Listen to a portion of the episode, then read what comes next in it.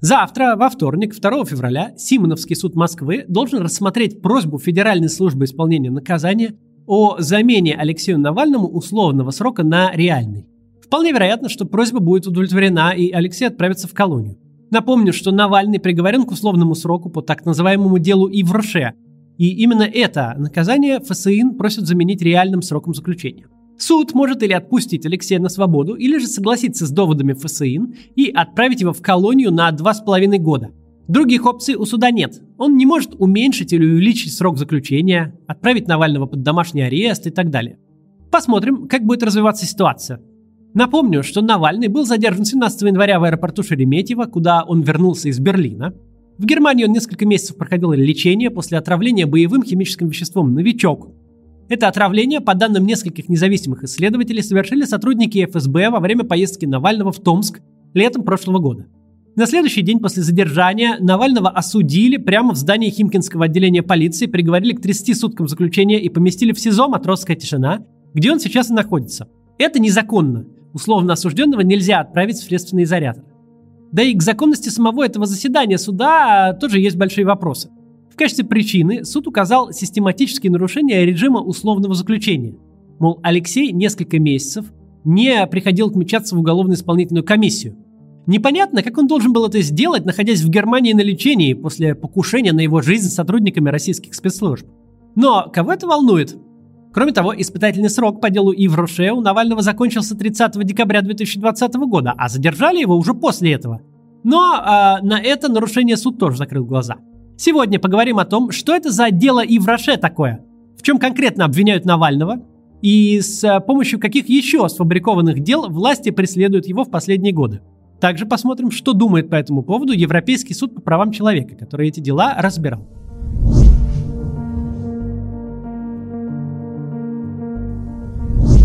Чтобы разобраться во всех этих сплетениях уголовных дел в отношении Навального, Давайте вернемся чуть назад, во времена, когда Алексей только начинал свою активную общественную деятельность. 15 лет назад главной общественной площадкой в Рунете был ЖЖ – живой журнал. Сейчас это практически вымершая соцсеть, а тогда у нее была довольно большая аудитория. И там происходили очень важные дискуссии на политические темы. Именно блог в ЖЖ сделал известным юриста и бывшего яблочника Алексея Навального. Во второй половине нулевых он начал писать о коррупции в госкорпорациях, Купив акции государственных компаний типа «Газпрома» и «ВТБ», он получил доступ к некоторой внутренней документации, например, годовым отчетам для собрания акционеров, и нашел в этой документации множество серых схем по отмыванию денег, которые вынес в публичное пространство через свой блог. Одна из первых публикаций на эту тему, которая привлекла всеобщее внимание, вышла в конце 2008 года под заголовком «Как пилят в Газпроме», там рассказывалось о схеме, по которой «Газпром» через посредников покупал у поставщиков газ, наварив на этих махинациях полтора миллиарда рублей. Следующий заметный пост вышел э, год спустя, в 2009 Он назывался «Как пилят в ВТБ» и рассказывал про схему хищения средств с помощью э, подставных компаний при сдаче в лизинг бурового оборудования. Потом были громкие публикации про Транснефть и некоторые другие компании. Тема финансовых махинаций в госкорпорациях вызвала большой резонанс в обществе, и Навальный стал масштабировать свои расследования. Он создал проект «Роспил», который помогал выявлять злоупотребление в госзакупках. Люди присылали ссылки на потенциально коррупционные закупочные конкурсы, а эксперты из команды Навального проверяли их, выявляли нарушения и отправляли жалобы в контролирующие органы.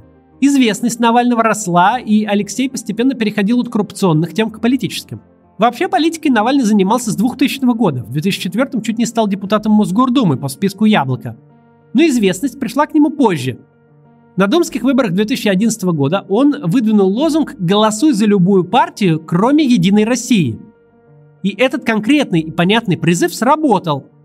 Партия власти потеряла абсолютное большинство в Новой Думе, даже по официальным данным. При этом выборы прошли с чудовищными фальсификациями, которые невозможно было скрыть, Потому что многие сторонники Навального и других оппозиционных политиков записались наблюдателями, зафиксировали и сняли все на свои мобильные телефоны. Все эти вбросы и карусели. Я, кстати, тогда именно пришел в политику, как раз те выборы были первые, я там был наблюдателем. Конец 2011 года и начало 2012 ознаменовались серией крупных митингов против нарушений на выборах, в том числе на Болотной площади и проспекте Сахарова.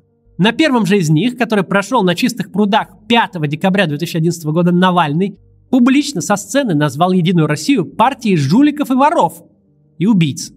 А после митинга получил первый в своей жизни 15 суток административного ареста.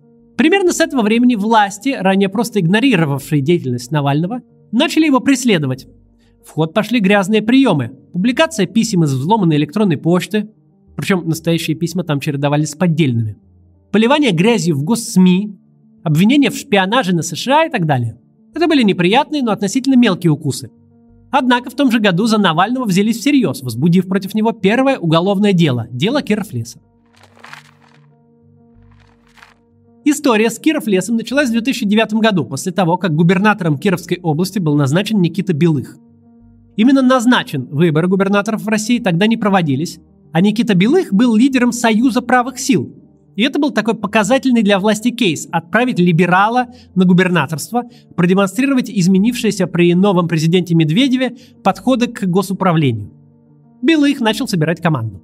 Он пригласил в нее несколько известных оппозиционных деятелей, в том числе Марию Гайдар, дочь Егора Гайдара, автора рыночных реформ начала 90-х, и Алексея Навального. Навальный был советником на общественных началах. Он не получал зарплаты в администрации Кировской области и не был чиновником. Это важно для понимания всех последующих событий. Одно из первых заданий, которые Навальный получил в роли общественного советника, разобраться с печальной ситуацией в лесном хозяйстве. Для Кировской области лесная промышленность – это очень важная история. Но предприятие Киров лес к моменту прихода Белых лежало в руинах.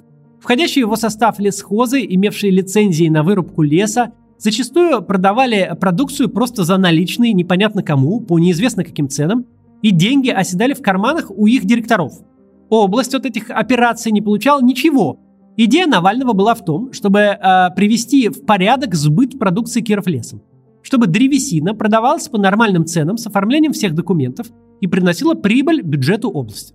Для этого нужно было найти компании, готовые работать по-честному, покупать продукцию у Киров леса, находить конечных покупателей, заключать с ними договора и контролировать поставки. Вся оплата должна была проходить через банковский счет, и со всей деятельности должны были платиться налоги. Среди прочих предложений работать с Киров лесом получила Вятская лесная компания ВЛК, которой руководил знакомый Навального Петр Офицеров. В течение нескольких месяцев ВЛК пыталась наладить цивилизованный сбыт древесины. Из этой идеи особенно ничего не получилось. Сопротивление руководства лесхозов было очень сильным. ВЛК смог сделать лишь 5% продаж Киров леса за этот период, купив а, продукции примерно на 15 миллионов рублей, а продав на 16 миллионов. Разница пошла на зарплаты сотрудников, аренду офиса и так далее. В результате ВЛК остался даже в небольшом минусе. Навальный не получил от этой всей истории ни копейки. Вскоре Киров лес разорился, что неудивительно с таким подходом к ведению дел, а его гендиректор Ополев оказался на скамье подсудимых за многолетние махинации и хищения. Вся эта история благополучно забылась бы, если бы власти не захотелось бороться с политической деятельностью Навального. Весной 2011 года было возбуждено уголовное дело, Следственный комитет заявил, что Навальный угрозами добился от Киров леса согласия продавать свою продукцию только через ВЛК, ссылаясь на свой статус советника губернатора области. Размер ущерба оценили в миллион рублей, то есть в разницу между стоимостью покупки и продажи леса. Обвинение базировалось исключительно на показаниях бывшего гендиректора Ополева, который сам находился под следствием. Очевидно, что эти обвинения были просто придуманы, высосаны из пальца. ВЛК работал честно – есть все документы, можно посмотреть, что древесина покупалась по рыночным ценам, а потом перепродавалась с небольшой наценкой. Никакого давления Навальный оказывать не мог, у него не было на это полномочий. Более того, офицеров нашел для Киров леса несколько новых покупателей, с которыми компания раньше не работала, увеличив тем самым объем сбыта продукции. Дело ожидаемо развалилось и было закрыто в апреле 2012 года за отсутствием состава преступления. Однако в мае того же года случилось сразу несколько важных событий. Владимир Путин вновь вступил на пост президента России. А на Болотной площади в Москве во время митинга оппозиции произошли столкновения протестующих с полицией из-за того, что ОМОН в нарушении согласованной схемы перекрыл подходы к площади, создав бутылочное горлышко. По итогам этих столкновений возникло болотное дело, несколько человек получили реальный тюремный срок. Тогда же, в мае 2012 по личному приказу главы СК Бастрыкина возобновилось и уголовное дело против Навального. Но теперь его обвиняли в хищении всего проданного через ВЛК леса на сумму в 16 миллионов рублей. Это был абсолютный бред, ведь всю поставленную Керов лесом продукцию ВЛК полностью оплатила. Закупочные цены были среднерыночными, что отлично видно даже по материалам следствия. От деятельности Офицерова Киров Лес не получил никакого ущерба, а наоборот расширил рынок сбыта и нашел несколько новых покупателей. Но теперь Кировский суд заявил, что лес был похищен. По сути, незаконной объявлялась обычная предпринимательская деятельность, когда ты покупаешь товар у производителя по одной цене, а потом находишь покупателя и перепродаешь товар ему с небольшой наценкой. Ровно этим занимается любой розничный магазин. Покупает молоко у производителя за 100 рублей, а нам с вами продает по 120. Как можно говорить, что производитель молока получает от этой операции убыток, да еще и на всю сумму продажи конечному покупателю, то есть на 120 рублей? Ведь в этом же э, смысл экономического разделения труда, когда производитель занимается производством, а продавец поиском конечных покупателей. Но отсутствие логики не помешало Кировскому суду признать Навального виновным. 18 июля 2013 года он был приговорен к пяти годам тюрьмы, взят под стражу и отправлен в СИЗО. Все это происходило в самый разгар предвыборной кампании в Москве. Навальный был зарегистрированным кандидатом на пост мэра, а я был тогда заместителем начальника штаба. В день оглашения приговора у здания Госдумы состоялся массовый несогласованный митинг против ареста Навального. В итоге это повлияло на следующее решение. 19 а, июля Кировский областной суд экстренно принял решение отпустить Навального под подписку о невыезде, а в октябре того же года реальный срок ему заменили на условный. Это тоже было очевидно политическое решение. В истории российского правосудия адвокаты не могли вспомнить ни одного похожего кейса, чтобы подсудимого, приговоренного к реальному сроку, отпустили под подписку о невыезде до апелляции. В 2016 году дело рассматривалось в Европейском суде по правам человека. Про ЕСПЧ и про то, что это такое, мы еще поговорим чуть позже. Суд этот европейский установил, что Навального и Офицерова судили за обычную предпринимательскую деятельность и обязал Россию выплатить им компенсацию. По этой причине Верховный суд России отменил приговор и назначил повторное рассмотрение дела. В 2017 году Кировский суд опять рассмотрел э, дело Киров Леса и вновь приговорил Навального и Офицерова к условному сроку, просто дословно переписав свое первоначальное решение. Зачем все это было нужно властям? По двум причинам. Во-первых, даже условный приговор не позволял Навальному участвовать в выборах. Во-вторых, условный срок позволял держать его на крючке и в случае необходимости посадить в тюрьму. Однако время шло, испытательный срок по делу Киров Леса заканчивался, и нужны были новые дела против Навального. И в этой роли выступило дело Ивроше. Дело Ивроше, которое будет рассматриваться завтра, было возбуждено в конце 2012 года, а приговор по нему прозвучал в самом конце 2014. Его оглашение тогда внезапно перенесли на 30 декабря, хотя оно должно было состояться уже в январе, после праздников. Видимо, побоялись, что люди опять выйдут на протестный митинг, как в день приговора по Кировлесу. Перед судом предстали э, в этот раз Алексей Навальный и его брат Олег. В соответствии с приговором дело обстояло так. Э, Олег Навальный, работавший в Почте России, знал, что сортировочные центры почты в Ярославле не справляются с нагрузкой, и из-за этого возникали проблемы с доставкой товаров у различных клиентов почты, в частности, у российского филиала французской компании Ивруше. Олег Навальный, по утверждению суда, предложил Евруше решить эту проблему без участия почты и навязал посредника в лице компании э, «Главподписка», учредителем которой были братья Навальные. Главподписка сама не могла осуществлять перевозки, у нее не было своего транспорта, поэтому она наняла в качестве исполнителя компанию «Автосага». Именно в этом и состоит якобы преступление, значит, по версии суда.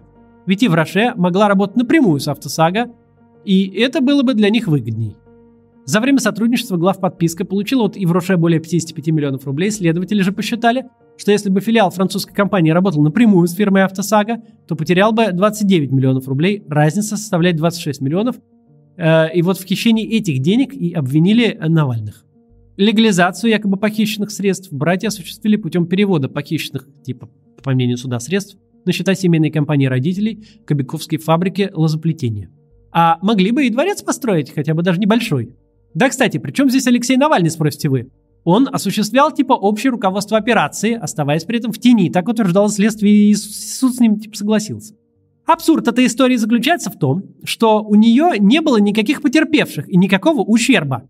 Глав подписка и Ив Роше благополучно сотрудничали несколько лет и были вполне довольны друг другом. Ив Роше даже провела внутренний аудит, но все равно не нашла никаких потерь. Цены глав подписки были абсолютно рыночными, а качество сервиса высоким. Но зимой 2012 года в поисках новых дел против Навального следователи вынудили генерального директора российского филиала Евроше Бруно Лепру написать заявление о преступлении. При этом сам он даже не был допрошен в ходе судебного заседания. Якобы его не смогли найти, хотя это полная чушь. В дни суда он работал э, директором компании Ильда Буте и вряд ли мог куда-то скрыться. Скорее всего, он просто отказался лжесвидетельствовать под присягой. Другие представители Ивроше в судебном заседании заявили, что компания никаких претензий к Навальным не имеет, и убытков от сотрудничества с главподпиской у нее не было. По сути, в обвинительном заключении и судебном приговоре просто описана нормальная предпринимательская деятельность с добавлением оборотов типа с преступным умыслом и преследуя преступные цели. Давайте попробуем эту ситуацию экстраполировать на более понятную. Допустим, у вас есть компания по созданию сайтов. Вы нашли клиента, которому нужен сайт, и договорились с ним сделать эту работу за 100 тысяч рублей. Но вы не дизайнер, не программист, поэтому для, собственно, технической работы нашли людей соответствующей квалификации, заплатив каждому по 40 тысяч. А 20 тысяч рублей составил ваш доход, прибыль. Сайт работает, все довольны, ни у кого никому нет претензий. Теперь к вам приходят следователи и говорят, что вы с преступным умыслом стали посредником. Если бы ваш клиент напрямую обратился к дизайнеру и программисту, то сэкономил бы 20 тысяч, а значит вы у него их украли, а потом перевели маме на карточку с целью легализации. Вот ровно за это судили Навальных – Безумие? Вопреки здравому смыслу, в конце 2014 года суд признал Алексея и Олега Навального виновными в мошенничестве. Олега вообще приговорили к трем с половиной годам заключения реального срока, и он отбыл этот срок от начала до конца. Алексею дали три с половиной года условно с испытательным сроком 5 лет. Потом испытательный срок истек, но его решили продлить. Но он опять истек 30 декабря 2020 года. Но и это не помешало задержать Навального после того, как он вернулся из Германии уже в январе, и вот завтра он предстанет перед судом за якобы нарушение этого самого испытательного срока. Суд может отправить его в колонию на два с половиной года, потому что один год из своего срока он уже отбыл, находясь под домашним арестом во время следствия. В 2017 году а, заключение по делу Евроше вынес Европейский суд по правам человека. Давайте тут немного подробнее остановимся, что такое вообще ЕСПЧ. Страны присоединяются к юрисдикции этого суда добровольно. Россия сделала это в 1998 году. Граждане в таких странах получают право подавать жалобу в ЕСПЧ на решение государственных судебных органов. Для этого им нужно сначала пройти через всю вертикаль судов в своей стране. То есть районный суд, городской, верховный должны отказать в удовлетворении требований истца, чтобы у него появилась возможность жаловаться в ЕСПЧ. Рассмотрев жалобу, Европейский суд может признать факт нарушения прав человека, присудить жертве несправедливого приговора компенсацию, в этом случае платит государство-виновник, а также вынести рекомендации по совершенствованию законодательства или правовой системы и так далее. Отменить решение российского суда и, например, постановить выпустить Навального на свободу ЕСПЧ не может, у него нет таких полномочий. российским властям ЕСПЧ не нравится, потому что часто защищает жертв судебного произвола, причем не только политических активистов, но и обычных граждан. Россия вообще регулярно лидирует по числу поданных на нее жалоб. В 2020 году на долю нашей страны приходилось почти четверть от общего объема дел, около 14 тысяч. Конечно, с политикой связано абсолютное меньшинство из них. Но это не мешает госпропаганде преподносить ЕСПЧ как инструмент западных кукловодов, которые пляшут под их дудку. Россия постоянно ищет лазейки, как можно не исполнять решения Европейского суда. В прошлом году такое право даже внесли в Конституцию вместе с остальными путинскими поправками. Однако представление о ЕСПЧ как о марионетке Запада выглядит, мягко говоря, несправедливо. Недавно, например, этот суд лишь частично удовлетворил иск Грузии против России постановив, что Россия не ответственна за инциденты, произошедшие в ходе отражения российскими военнослужащими нападения грузинской армии на миротворческий контингент и местное гражданское население в период с 8 по 12 августа 2008 года. То есть фактически ЕСПЧ признал, что именно Грузия первой начала тогда боевые действия. Не очень-то русофобское поведение. Но вернемся к делу Евроше. Рассмотрев жалобу Навальных, ЕСПЧ постановил, что приговор был вынесен с нарушением права на справедливый суд. В решении ЕСПЧ написано, что деятельность глав подписки выглядит абсолютно нормальной коммерческой деятельностью, потому что использование субподрядчиков не запрещено российским законодательством, стороны не возражали против их использования и ни в каких соглашениях не содержится требование коллегу Навальному консультировать своих клиентов по наличию более низких тарифов на перевозки у других компаний. Более того, утверждает ЕСПЧ, российский суд признал доказательством мошенничества наличия у Олега Навального мотива личной выгоды – при том, что личная выгода является целью любой законной коммерческой деятельности. Таким образом, суд, суд пришел к выводу, что приговор по данному делу был вынесен на основе непредсказуемого применения уголовного законодательства. А сам судебный процесс был необъективным и несправедливым и присудил Навальным материальную компенсацию. Деньги Алексею и Олегу Россия выплатила, признав тем самым решение Европейского суда. При этом ЕСПЧ отказался признать приговор политически мотивированным. Если говорить точнее, суд в принципе отказался принимать решение, является ли приговор по делу Ивроше политически мотивированным или нет. Интересно, что среди троих судей, выразивших особое мнение по этому поводу, был и Дмитрий Дедов, представитель в ЕСПЧ от России. Он как раз высказался за рассмотрение возможной политической подоплеки дела. Таким образом, ЕСПЧ однозначно признал приговор по делу Ивроше, по которому завтра будут судить Алексея Навального, несправедливым. А Россия даже это признала, выплатив братьям Навальным компенсацию. Дела Киров Леса и Ивроше далеко не единственные, по которым преследуют Алексея Навального, даже если оставить за скобками многочисленные административные аресты за митинги. На Навального подавали в суд с исками о защите чести и достоинства самые разнообразные люди, у многих из которых никакой честью и достоинством не пахнет. Например, подавали э, фигуранты списка Магнитского Владлен Степанов и Павел Карпов, зампред Госдумы Сергей Неверов, сенатор Дмитрий Саблин, глава Фонда развития гражданского общества Константин Костин, руководитель московского дептранса Максим Лексутов. По всем этим искам Навальный был признан виновным и выплачивал компенсации. В 2019 году Навальный проиграл суд компании «Московский школьник», его обязали выплатить почти 30 миллионов рублей, заблокировав все банковские счета и наложили ограничения на Маринскую квартиру. Впоследствии этот долг выкупил Евгений Пригожин, которого ФБК обвинял в поставках некачественной еды в столичное учебное заведение. В декабре 2020 года Следственный комитет возбудил уголовное дело, заявив, что Навальный украл 350 миллионов рублей из пожертвований, сделанных в адрес ФБК российскими гражданами и организациями. Дело, конечно, полностью сфабриковано тоже – Фонд борьбы с коррупцией постоянно отчитывается о расходовании средств, и все могут убедиться, что там никаких хищений никогда не было. Дело было возбуждено в попытке заставить Алексея Навального остаться в Германии и не возвращаться на родину. Не помогло. Навальный все равно вернулся. Даже несмотря на почти стопроцентную вероятность отправиться в тюрьму, где он попадет в руки людей, пытавшихся его отравить, завтра должен прозвучать приговор. Очевидно, что суд должен отпустить Навального, потому что происходящее с ним сейчас просто неадекватно. Это поможет сбить волну протестов и вернуть э, ситуацию, которая сейчас происходит, в политическое русло. Но учитывая беззаконие, творящееся с самого первого дня после возвращения Алексея, есть вероятность негативного развития событий. И тогда все будет намного серьезнее. Арестовывая Навального уже за пределами испытательного срока, проводя странные выездные суды в Химкинском УВД, разгоняя мирные акции протеста и перекрывая Москву, останавливая метро, словно в 1941 году, Власть запускает режим самоуничтожения, самосвержения. Каждое такое действие будет только раскалять ситуацию и тем самым приближать ее к развязке, и завтрашний суд над Навальным станет очень важным шагом на этом пути. Будем за этим завтра следить. До завтра.